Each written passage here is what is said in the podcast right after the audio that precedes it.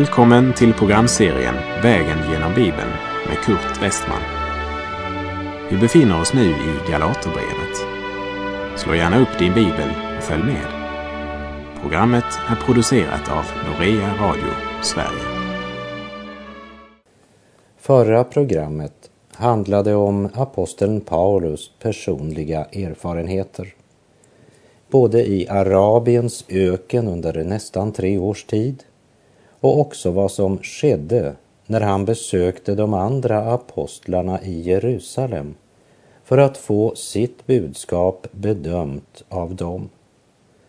Och vi avslutade förra programmet med att apostlarna i Jerusalem hade påmint Paulus om att inte glömma att dra omsorg för de fattiga. Och Paulus, han svarade att han hade också lagt vind på att hjälpa de fattiga. Eljest hade apostlarna i Jerusalem inget att tillägga när det gällde det budskap Paulus förkunnade. För de hade alla samma nådens evangelium. Och nu har vi alltså kommit till vers 11 i Galaterbrevets andra kapitel. Och det är ett avsnitt som är väl värt att lägga märke till. I församlingen i Antiochia fanns en majoritet av hedningar, även om det var en blandning av både judar och hedningar. Och vi kommer inte att förstå vad som skedde där om vi inte tar med i beräkningen hur den urkristna församlingen verkade. De hade en kärleksmåltid som avhölls i samband med nattvarden och Paulus hade en hel del att säga angående den när han skrev sitt första brev till församlingen i Korint. Vid den här tiden så möttes de troende till en gemensam måltid, en kärleks och omsorgsfest innan man firade Herrens heliga nattvard. Och när hedningar blev frälsta, då uppstod ett problem. För i församlingen fanns det judar som aldrig hade ätit något som hade varit offrat till avgudar eller något som räknades som orent efter den mosaiska lagen. Medan hedningarna hade varit avgudstyrkare och de var vana att äta kött som först hade offrats till avgudarna och de åt även svinkött och andra djur som enligt Mose lag var orena. Vad skulle man nu göra för att inte väcka anstöt hos de judiska kristna? Och inte heller tvinga de omvända hedningarna att börja följa de mosaiska lagarna och föreskrifterna. Ja, i Antiochia så gjorde man i ordning två olika bord. Ett bord med korsermat och ett bord för hedningarna. Och även om Paulus ju var jude så åt han vid hedningarnas bord eftersom han undervisade att vare sig du åt kött eller du inte gjorde det spelade ingen roll. Som han sa i Första Korinthierbrevet 8, vers 8. Men maten för oss inte närmare Gud. Äter vi inte förlorar vi ingenting. Äter vi vinner vi ingenting. När Simon Petrus nu kom för att besöka Paulus i Antiochia så var det en helt ny erfarenhet. För även om han var omvänd så hade han aldrig ätit något som var orent efter den mosaiska lagen. Du kommer kanske ihåg från vandringen genom apostlagärningarna vad Petrus sa till Herren där på taket i Joppe innan han gick hem för att besöka hedningen Cornelius i hans hem. Petrus fick se en syn. En stor linneduk kom ner, fäst i sina fyra hörn så sänktes den ner från himlen, full av alla slags orena djur. Och det hördes en röst som sa, stig upp Petrus, slakta och ät. Men han hade svarat, nej, nej, Herre. Något oheligt eller orent har aldrig kommit i min mun. Men för andra gången talar rösten från himlen. Vad Gud har förklarat för rent ska du inte anse vara orent. Petrus hade varit omvänt en längre tid när han kom för att besöka Paulus i Antiochia. Men han följde fortfarande de mosaiska matföreskrifterna. Och när Petrus nu kommer till församlingen i Antiochia så får han se ett bord med korser och ett bord för de kristna som kom från hednisk bakgrund. Och lägg nu märke till hans reaktion. Vi läser Galaterbrevet 2, verserna 11 och 12. Men när Kefas kom till Antiochia gick jag öppet emot honom eftersom han stod där dömd. Ty innan det kom några från Jakob brukade han äta tillsammans med hedningarna. Men när det hade kommit drog han sig alltmera undan och höll sig borta från hedningarna av fruktan för det omskurna. Låt oss enkelt och konkret tänka oss följande. När det var tid att äta så gick Petrus över till bordet med korsermat medan Paulus gick och satte sig vid hedningarnas bord. Och Petrus la märke till att det var svinkött på det bordet. Efter måltiden gör Petrus Paulus sällskap under en liten utepromenad och Petrus säger jag la märke till att du åt vid hedningarnas bord. Ja, svarar Paulus. Och jag la märke till att du faktiskt åt griskött ikväll. Och det verkade som det mest naturliga i världen för dig. Det är det också, svarade Paulus.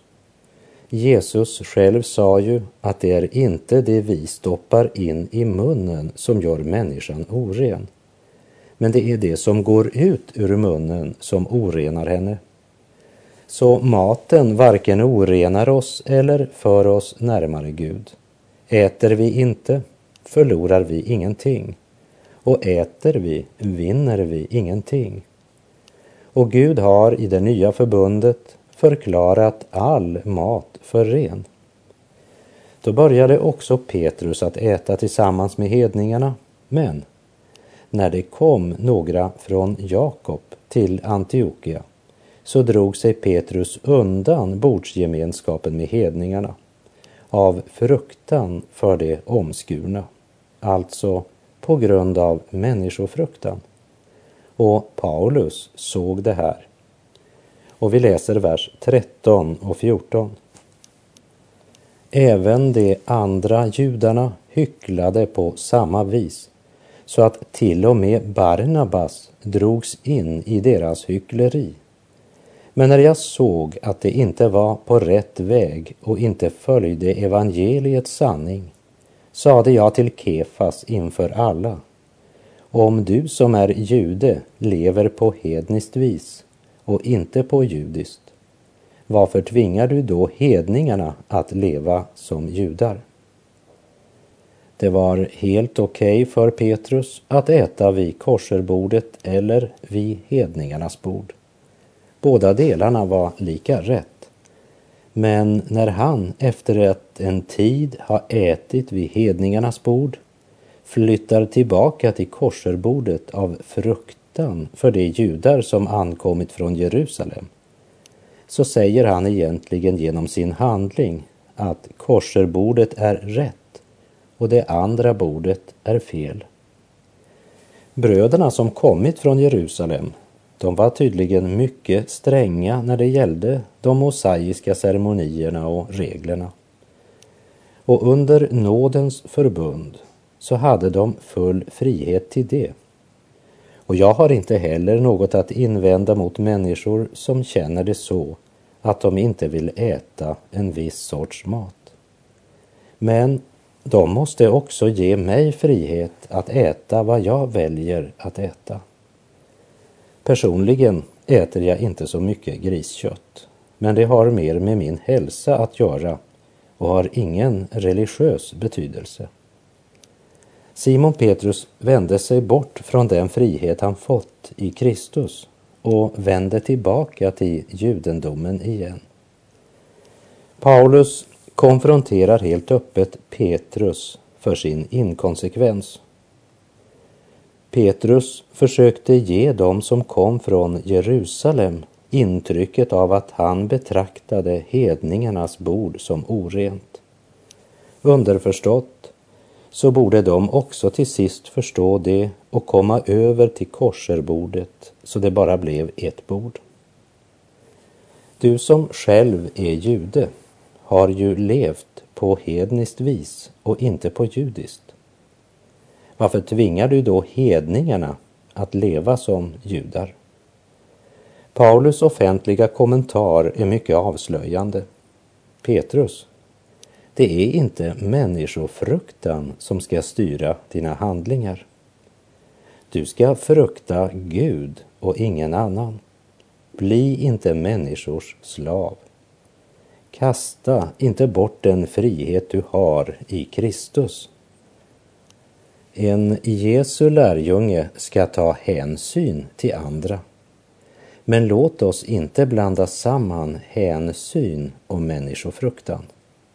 Petrus, kasta inte bort din frimodighet, det vill säga den frimodighet du har i Kristus.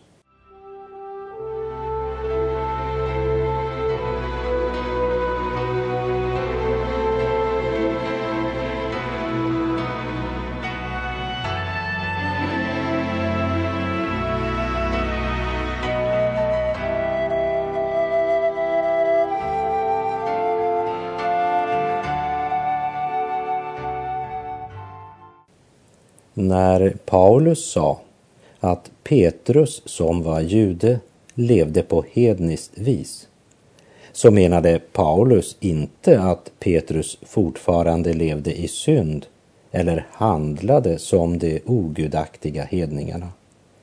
Utan Paulus talade om Petrus förhållande till den mosaiska lagen angående vad som betraktades som orent. Den frihet som de omvända hedningarna levde under när det gällde förhållandet till mat och dryck hade ju även Petrus praktiserat frimodigt innan besöket från Jerusalem kom. Och den friheten var inte en kötslig frihet. Det handlade inte om att leva ett normlöst liv, men det handlade om att betrakta all mat som ren. Petrus hade ju tidigare stadfäst den frihet de omvända hedningarna hade genom att själv ta del i gemenskapen vid deras bord. Genom detta hade Petrus förkunnat att i Kristus var han fri från den mosaiska lagens träldom. Men genom att plötsligt, när de viktiga herrar från Jerusalem kom till Antiochia, bara gå förbi hedningarnas bord och endast äta vid det bord vars rätter i allt var efter den mosaiska lagens föreskrifter. Då var ju det detsamma som att säga att man måste följa den mosaiska lagen om man vill vara rätt kristen. Men det stannade ju inte där. För gällde den mosaiska lagen så var man ju också tvungen att omskära sig för att uppnå rättfärdighet inför Gud. Petrus hade väl aldrig tänkt att när han gick och satte sig vid korserbordet för att det skulle verka fromt och bra på de stränga mosaiska, så var han som förebild med på att föra församlingen ett steg bort från friheten i Kristus. När Petrus tog de stegen var det inte evangeliets sanning som drev honom. Det var inte en vandring i anden, men det var steg som drevs av människofruktan. Och människofruktan, den är lika farlig vare sig den får oss att underordna oss religiösa ritual och ceremonier eller det leder oss att leva likgiltigt och slarvigt i förhållande till Guds heliga vilja. Vi är kallade till frihet Men vi ska inte använda friheten så att den ger vår syndiga kött något tillfälle. När det gäller vägen till livet så är diket lika farligt om det ligger på den ena sidan som på den andra. Det Petrus gjorde kallar aposteln Paulus för hyckleri. Och det var uppenbart fruktan som var drivkraften. Hyckleri är ju bland annat när vi av fruktan för andra handlar mot vår egen överbevisning. Ibland kan det nog vara svårt att skilja på vad jag gör av hänsyn till min broders bästa, det vill säga vad jag gör av omsorg och det som jag gör av fruktan för vad andra ska tänka eller säga. För det är ju inte omsorg men hyckleri. När det gäller friheten i Kristus så är som sagt diket lika farligt om det ligger på den ena som på den andra sidan.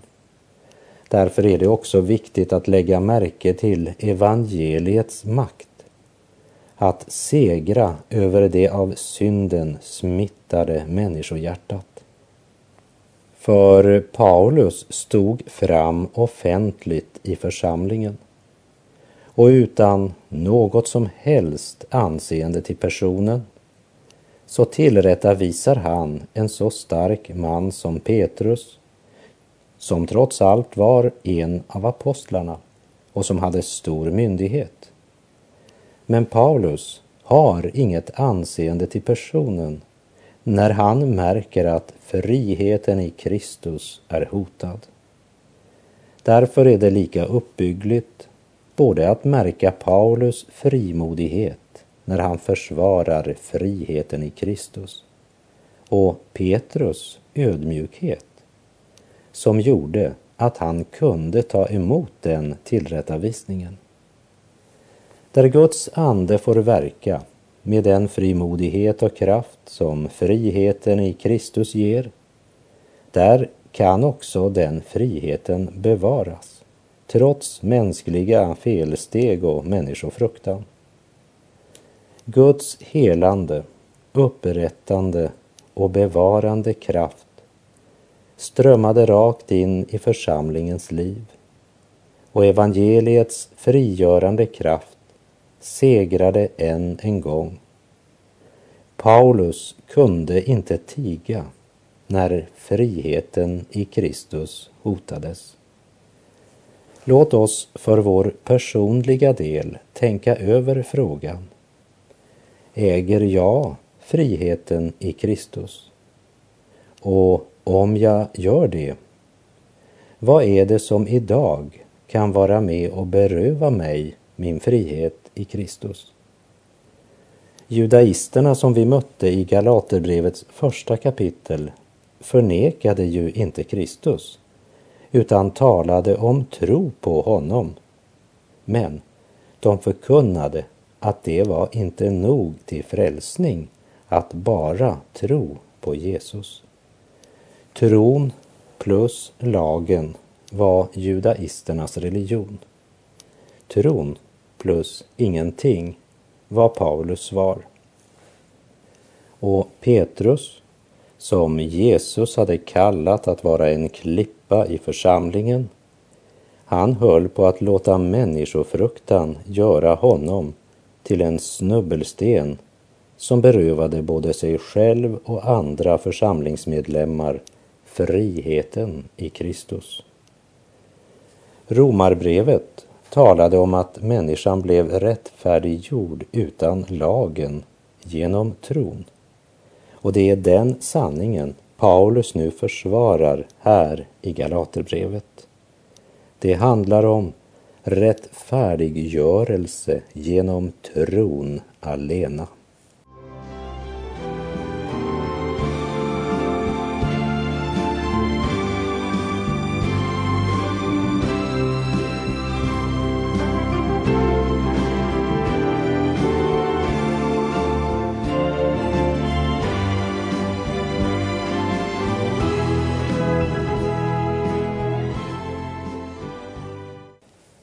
Vi nu kommer till vers 15 i Galaterbrevets andra kapitel så talar Paulus om att även om han är jude och upplärd i lagen så är han ändå helt klar över att han aldrig kan uppnå rättfärdighet genom laggärningar. Vi läser Galaterbrevet 2, vers 15 och 16. Vi är visserligen judar till födseln, inte hedningar och syndare. Men vi vet att människan inte blir rättfärdig genom laggärningar, utan genom tron på Jesus Kristus. Därför har vi satt vår tro till Kristus Jesus för att bli rättfärdiga genom tron på Kristus och inte genom laggärningar. Ty av laggärningar blir ingen människa rättfärdig.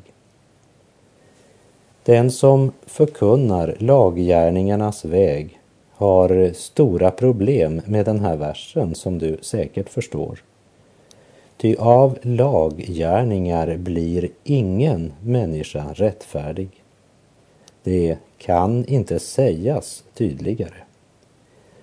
Den som säger att du måste ha något tillägg till tron på Kristus, han förvränger evangeliet. Och därför är Paulus fråga till Petrus om juden måste överge laggärningarna för att kunna bli frälst genom tron alena. Varför ska då hedningarna tvingas in under lagen? Det var ju just den här frågan som hade varit huvudfrågan vid apostlamötet i Jerusalem. Och från det apostlamötet blev det sänt bud just till Antiochia. Och jag refererar Apostlagärningarna 15, vers 19 till och med 30. Därför anser jag att vi inte ska göra det svårt för de hedningar som vänder sig till Gud, utan endast skriva till dem att de ska avhålla sig från sådant som orenats genom avgudsdyrkan från otukt, från köttet av kvävda djur och från blod. Ty Mose har i tidigare släktled haft sina förkunnare i alla städer då han föreläses i synagogorna varje sabbat. Då beslöt apostlarna, de äldste och hela församlingen att bland sig utse några män och sände dem till Antiochia tillsammans med Paulus och Barnabas. De valde Judas som kallas Barsabas och Silas, båda ledande män bland bröderna och skickade med dem följande brev. Apostlarna och de äldste och bröderna hälsar de bröder i Antiochia och Syrien och Cilicien som är av hednisk härkomst. Vi har hört att några som kommit från oss har skapat oro och förvirring bland er med sina uttalanden. Men vi har inte gett dem något uppdrag. Därför har vi enhälligt beslutat att utse några män och sända dem till er tillsammans med våra kära bröder Barnabas och Paulus, dessa som har vågat livet för vår Herre Jesu Kristi namn. Vi sänder alltså Judas och Silas och de ska muntligen meddela samma sak. Den helige Ande och vi har nämligen beslutat att inte lägga någon börda på er förutom följande nödvändiga föreskrifter. Ni skall avhålla er från kött som offrats åt avgudar, från blod, från kött av kvävda djur och från otukt. Ni gör rätt om ni undviker sådant, allt väl. Det sändes nu iväg och kom ner till Antiochia. Där de sammankallade församlingen och överlämnade brevet. Bröderna läste det och blev glada över den uppmuntran som det gav. I församlingen i Antiochia så blev man glada över att apostlamötet i Jerusalem hade stadfäst deras frihet i Kristus. Och de fick budskapet skriftligt genom Paulus och Barnabas. Därefter stadfästes detsamma muntligt av Barsabas och Silas. Och Apostlagärningarna 15.35 säger att Paulus och Barnabas stannade i Antiochia där de undervisade och predikade Herrens ord tillsammans med många andra. Så att rättfärdiggörelsen genom tron var en mycket central och viktig fråga i urförsamlingen, det är alldeles uppenbart. Så den som säger att man eh, måste genomgå en viss ceremoni eller vissa ritual för att bli ett Guds barn, han motsäger dessa verser i Apostlagärningarna och dessa verser i Galaterbrevet. Detsamma gäller den som säger att man måste gå med i en viss kyrka eller en viss församlingsgemenskap för att tillhöra Gud. Han motsäger dessa verser. Eller om du säger att du måste bli döpt för att bli frälst, då motsäger du Guds budskap genom Galaterbrevet. De allra flesta religioner i världen uppmanar människan att göra något. Medan evangeliet är annorlunda. Det säger oss att vi är rättfärdiggjorda genom tron. Religionerna säger gör. Evangeliet säger gjort. Eller som Jesus själv uttryckte det innan han andades ut på korset. Det är fullbordat. Nådens evangelium är det enda som kan frälsa en syndare. Och endast i Kristus är det sann och verklig frihet. Låt inte människofruktan beröva dig friheten i Kristus. Och med det så är vår tid ute för den här gången. Herren vare med dig. Och eftersom vi vet att människan inte förklaras rättfärdig genom laggärningar utan genom tro på Jesus Kristus så har också vi satt vår tro till Kristus Jesus för att vi ska stå som rättfärdiga genom tro på Kristus och inte genom laggärningar. Ty genom laggärningar blir ingen människa rättfärdig. Men inte bara det. Vi gläder oss även i Gud genom vår Herre Jesus Kristus, genom vilken vi nu tagit emot försoningen. Gud är god.